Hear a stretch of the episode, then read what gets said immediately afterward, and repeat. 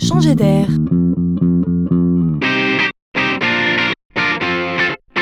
C'est la chronique de Laurent Collen. Les frontières définitivement tombent.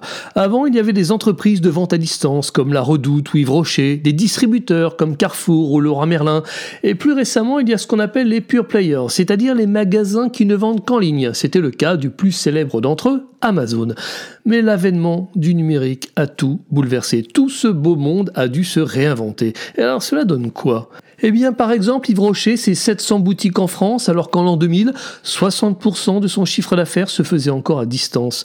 Sur les 15 sites internet les plus visités en France, on trouve 7 enseignes dites traditionnelles comme Fnac, Leroy Merlin ou Darty. Mais le pompon, c'est aujourd'hui. C'est quand ces fameux pure players ouvrent des points de vente physiques?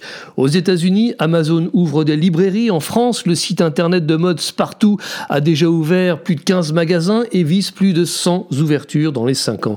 Il n'y a plus de règles. Ou plutôt, il n'y en a qu'une, la conquête du cœur des consommateurs. Le canal de vente devient donc accessoire.